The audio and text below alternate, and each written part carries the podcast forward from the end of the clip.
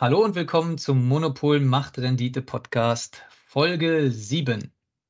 Ich bin Marco und mit dabei sind wieder die üblichen Verdächtigen Lukas und Yannick. Servus in die Runde. Hallo. Und zusammen managen wir den Alpha Star Europafonds. Diesmal beschäftigen wir uns mit, wieder mit griechischen Softwarefirmen und insbesondere mit der Epsilon Net. In der letzten Folge haben wir ja schon über die, den griechischen Softwaremarkt geredet und interessierte Hörer können gern ähm, zurückgehen und sich diese Folge anhören. Dann werden äh, wahrscheinlich in dieser Folge einige Sachen nochmal verständlicher. Wir haben nämlich in der letzten Folge gesprochen, darüber gesprochen, dass ähm, der griechische Softwaremarkt äh, einige ganz besondere Charakteristika aus, aufweist, nämlich dass er dominiert wird von den lokalen Spielern wie beispielsweise Epsilon und eben nicht so durchdrungen ist von ja, den großen Unternehmen, die man kennt, eine SAP äh, oder eine, äh, eine Oracle beispielsweise oder auch Microsoft. Und das macht diesen Sektor sehr interessant und auch ähm, gleichzeitig für uns investierbar, denn die griechischen Firmen, und eine davon ist wie gesagt EpsilonNet, sind an der griechischen Börse notiert und auch bei uns im Fonds. Und da ist vielleicht auch ganz wichtig, den Disclaimer äh, anzubringen, weil wir werden über Firmen reden, insbesondere über EpsilonNet, die im Fonds ist. Und ja, wichtig für euch, wenn ihr das hört, ist, dass ihr und selbst investiert, dass ihr dann natürlich euer eigenes Research macht und wir hier im Podcast ähm, keine Anlageempfehlungen geben und dann natürlich dann auch nicht für etwaige Verluste haften können. Und ja, mit diesem Disclaimer vorweg ähm, steigen wir mal ein in den griechischen Softwaremarkt und äh, in die EpsilonNet. Ähm, Yannick, magst du mal eine Übersicht über die, die Geschichte von EpsilonNet äh, geben, weil die ist äh, ja ein bisschen untypischer für eigentlich für eine Softwareunternehmung. Ja, sehr gerne. Ähm, Epsilon hat ungefähr zur Jahrtausendwende etwas früher schon angefangen als Verlag. Und eigentlich würde man jetzt denken, okay, äh, wieso ist, ist ein Verlag äh, so relevant, dass er inzwischen eine, ein, einen Softwaremarkt dominiert? Und die Antwort ist, es war nicht irgendein Verlag, sondern ein Verlag, der sich äh, fokussiert hat auf Buchhaltung. Das bedeutet, die Zielgruppe waren beispielsweise Wirtschaftsprüfer, Buchhalter ähm, oder dergleichen. Also sprich Leute, die den ganzen Tag nichts anderes damit äh, zu tun haben, als ihre Klienten zu betreuen, deren Bilanzen äh, zu strukturieren, deren Ausgaben zu strukturieren äh, und das Ganze dann eben im Jahresabschluss zusammenzufassen.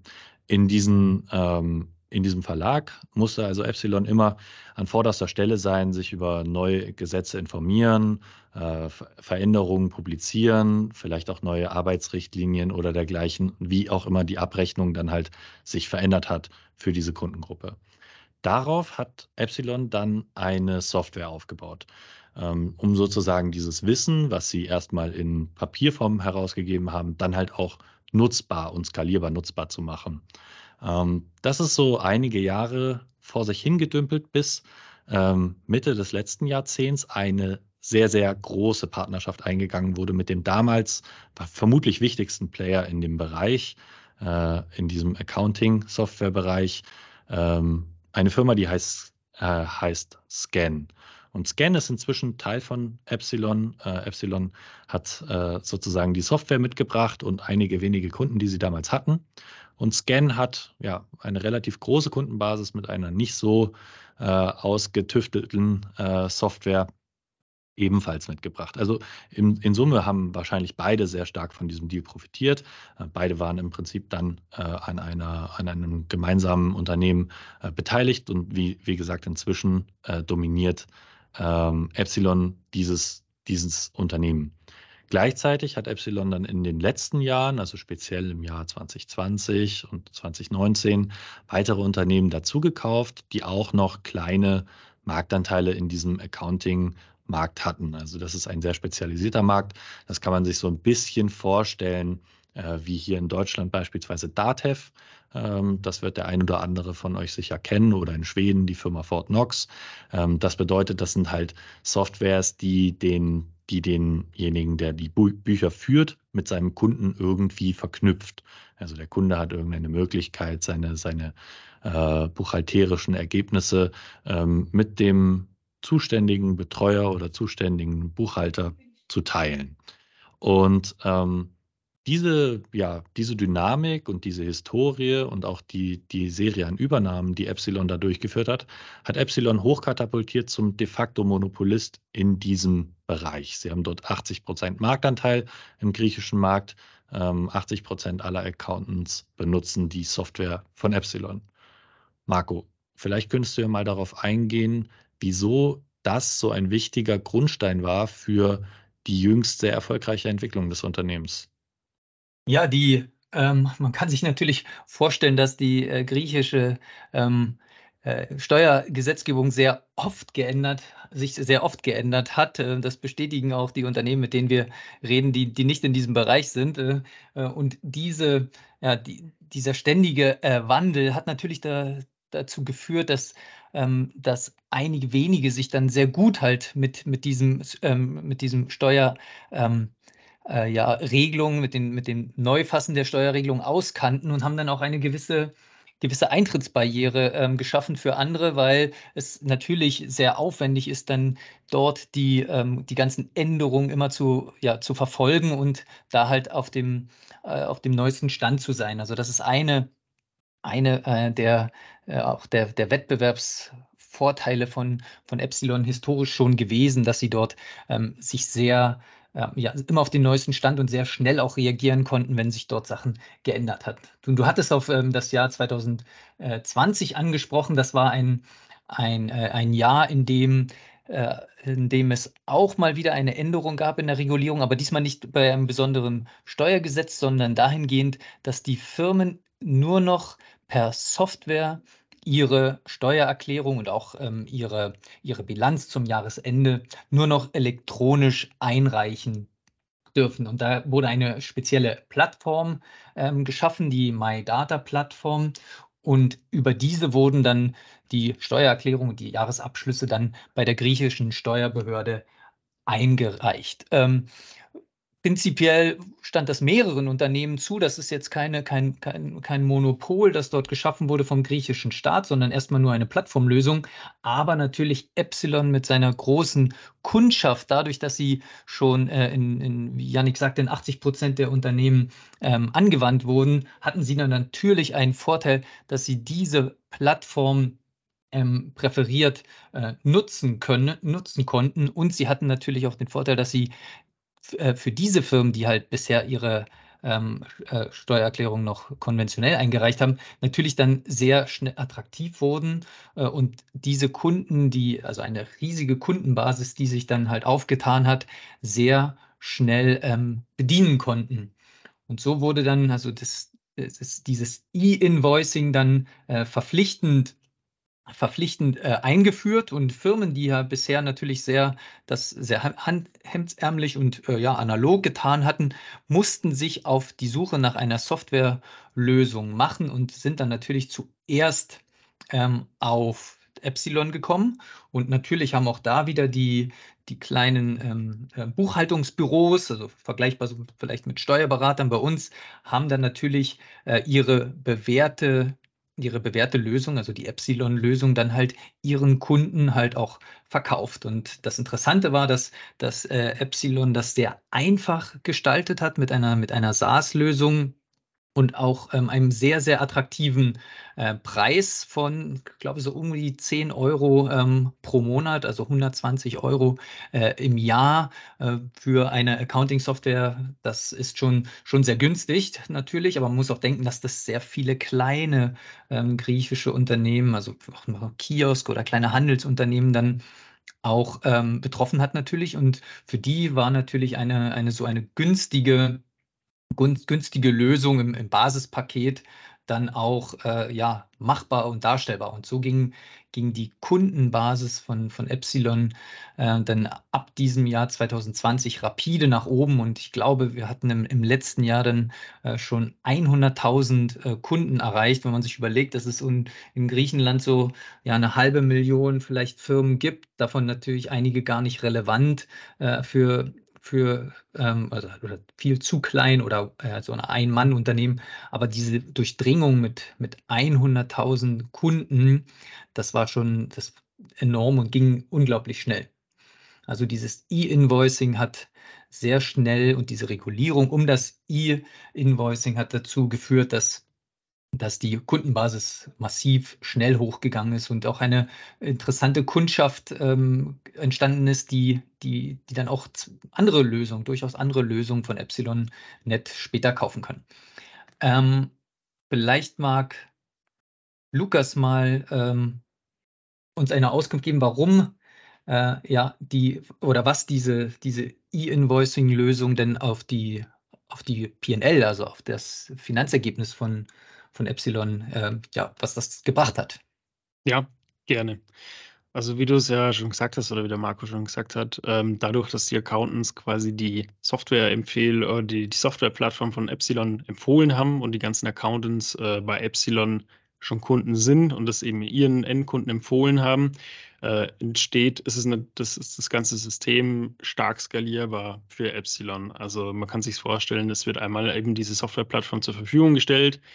Und ähm, normalerweise ist ja dann immer die Frage oder der Hintergrund von dem Ganzen ist, ähm, ist ja immer die Frage, wie komme ich an den nächsten Kunden? Und in dem Fall ist es eben so, dass Epsilon ja gar keinen eigenen Aufwand betreiben muss, also in Form, wie man das normalerweise kennen würde von anderen Unternehmen, dass sie jetzt hohes Marketing betreiben müssen, hohe Ausgaben fahren müssen, um an den nächsten Kunden zu kommen, sondern äh, sie können sich einfach darauf verlassen, dadurch, dass die Basis der Accountants schon sehr hoch ist äh, und die Accountants in, in, einen Anreiz haben, äh, Epsilon zu empfehlen, beziehungsweise die Softwarelösung äh, für dieses Problem, für dieses E-Invoicing äh, einfach mitempfohlen wird, entstehen Epsilon keine Kunden. Sprich, ähm, äh, für Epsilon ist das Ganze sehr skalierbar und äh, ähm, natürlich dadurch sehr attraktiv und äh, profitabel. Das ist natürlich auch ein Punkt, äh, den, den wir, der uns nicht entgangen ist.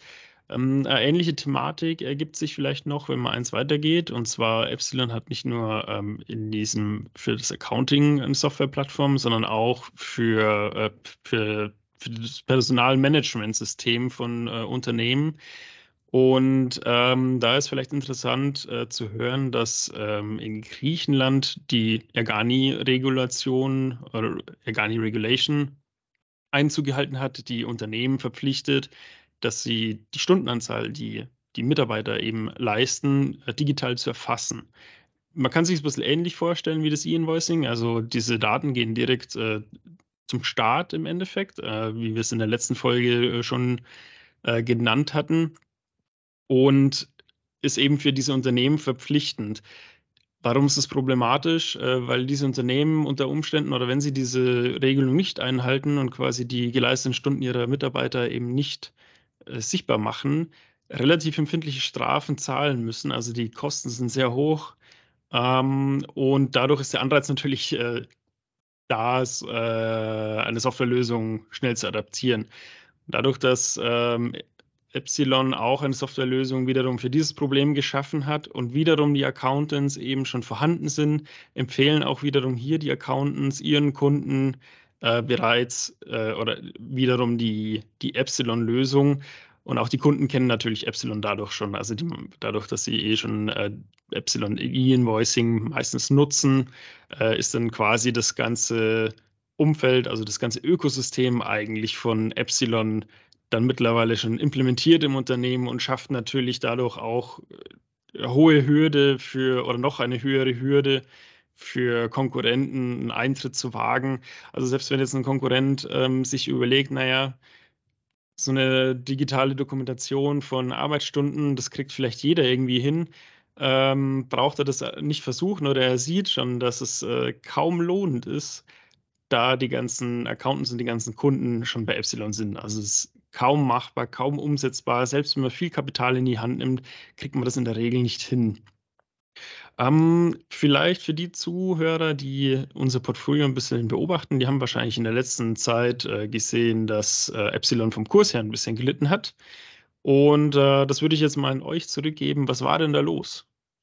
Ja, äh, sehr gerne kann ich dazu was sagen. Und zwar bei Epsilon kam in etwa vor zwei Monaten eine Pressemeldung raus, dass sie lustigerweise, sie sind ja Marktführer für, für Buchhaltungssoftware, einen Fehler in ihrer Buchhaltung hatten. Und ähm, dabei handelt es sich um die Bewertung von Optionen, die an Mitarbeiter rausgegeben wurde. Dort wurde sozusagen vergessen, ähm, die, die Kurssteigerung, äh, die seit der Ausgabe dieser Optionen ähm, passiert ist, die wurde nicht mit abgebildet. Ähm, für uns ist so etwas von der, von der Einordnung her, also in das, in das tatsächliche Geschäft, ähm, erstmal eher unterzuordnen. Also was dort passiert ist, ist von der von dem qualitativen Teil oder besser gesagt vom quantitativen Teil, Entschuldigung, ähm, eher eher unterzuordnen. Äh, wahrscheinlich, und das sind jetzt unsere internen Berechnungen, dürfte sich der Unternehmenswert dadurch in etwa um zwei oder drei Prozent verwässert haben durch diese Optionen.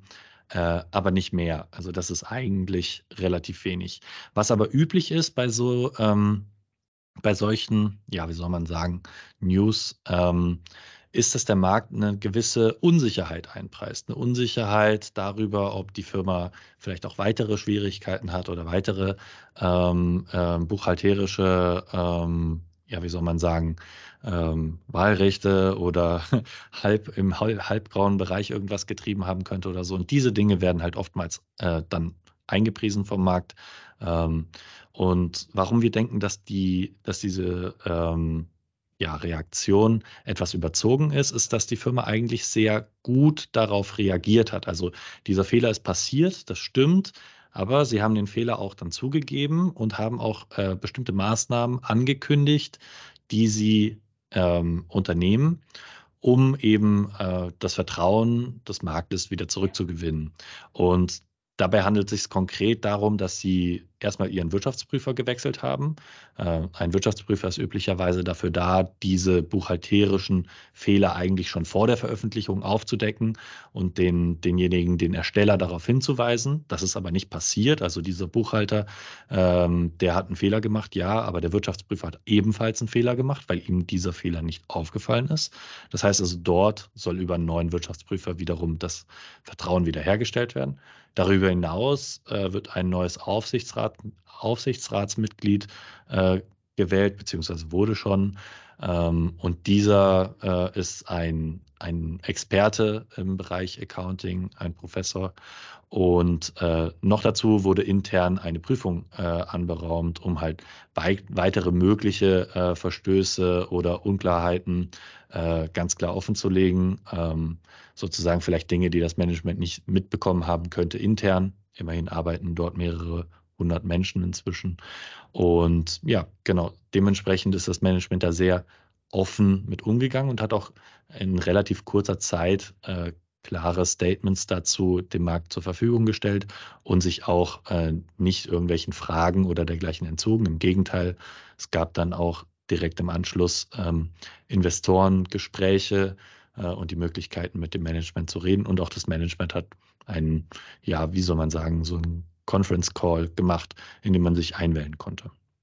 Ja, das ist vielleicht noch ganz wichtig nochmal zu betonen, weil oft passiert, was heißt oft, aber ab und zu passiert das sowas, sowas natürlich bei, bei, bei Unternehmen, die, dass sie, dass sie Fehler machen und bei einigen oder vielleicht sogar relativ oft wird dann, werden dann äh, ja, Beschuldigungen gemacht oder äußere Umstände dafür ausfindig gemacht, also mit anderen Worten nach äh, externen Schuldigen dann gesucht oder, oder die Kommunikation wird ähm, dort eingestellt und die Firma ist dann nicht erreichbar oder ähm, ja, stellt die, die Kommunikation mit den Investoren ein. Und hier haben wir bei Epsilon gesehen, natürlich ist der der, der, der Umstand ärgerlich und eigentlich darf sowas nicht passieren. Aber so wie die Firma darauf reagiert, reagiert hat, das war eigentlich sehr vorbildlich, nämlich eben sich nicht äh, eingehüllt, sondern mehr oder weniger offensiv nach vorne äh, zu gehen und die, die Sache auszuräumen. Und wie Janik gesagt hat, die, die, äh, die, die lindernden Schritte oder neue Schritte, die das äh, verbessern, die die Situation verbessern, halt eingeleitet haben und natürlich auch ein den Fehler eingestanden und ja, gesagt haben, dass sie das, dass sie, ähm, dass, dass das ihre Schuld war, dass das ihr Fehler war und dass sie jetzt das Beste versuchen, aus der Situation zu machen und ja, viel daraus zu lernen und die Strukturen, wie Janik das angesprochen hat, zu verbessern. Also ein ärgerlicher Umstand, aber eine sehr, sehr vorbildliche ähm, Vorgehensweise. Und Yannick, du meintest 2%, 2, 3% durch die Verwässerung an Fair Value Verlust. Wie viel hat denn die Aktie verloren und was haben wir denn, was haben wir gemacht? Ja, die Aktie hat deutlich mehr verloren. Die Aktie war ähm, im Hoch in etwa bei 12 Euro, war zwischenzeitlich nur etwas über 7 Euro, also hat sich nicht ganz halbiert, aber durchaus minus 30, minus 40 Prozent und hat sich jetzt dann so ungefähr bei 9 Euro, 9,50 Euro stabilisiert, also durchaus mit einem relativ großen Abschlag von knapp 30 Prozent. Was wir gemacht haben, ist sehr einfach gewesen. Wir haben einfach nachgekauft. Wir haben zu verschiedenen Kursen nachgekauft. Niemand weiß, wie weit äh, bei, einem, bei, bei, einer solchen Marktreaktion das Ganze geht. Äh, aber wir haben auch zu Kursen um die 8 Euro in etwa nachgekauft, was wahrscheinlich somit das Beste war, was man äh, bekommen konnte. Und haben ja so unsere Position weiter aufgestockt, mehr Aktien jetzt als vor dieser äh, Ankündigung von diesem, ja, wie wir finden, sehr tollen Unternehmen. Ähm, ja, und generell, wenn ihr, wenn ihr wissen wollt, in welche Unternehmen wir investiert sind, auch äh, welche Gewichtungen wir in unserem Portfolio äh, haben, könnt ihr das sehr, sehr gerne nachschauen. Einfach auf alphastar.de in unser Live-Depot schauen. Dort werdet ihr dann Epsilon, aber auch weitere Unternehmen finden, in die wir investiert sind. Wenn euch diese Folge gefallen hat, äh, würden wir uns sehr freuen, wenn ihr Feedback da lasst und gerne den Podcast bewertet oder auch bei Anregungen oder Kritik äh, gerne per Mail an uns schreibt. Äh, einfach info at alphastar.de und äh, lasst es uns gerne wissen, wenn ihr vielleicht auch Themenvorschläge für uns hättet. Ähm, damit verabschieden wir uns und wir freuen uns auch schon, wenn ihr das nächste Mal einschaltet. Dort wollen wir weiterhin über den griechischen Softwaremarkt reden und dann konkreter auf Epsilons Konkurrenz eingehen, und zwar konkret auf das Unternehmen Entersoft. Bis dann, alles Gute. Bis dann. Bis bald.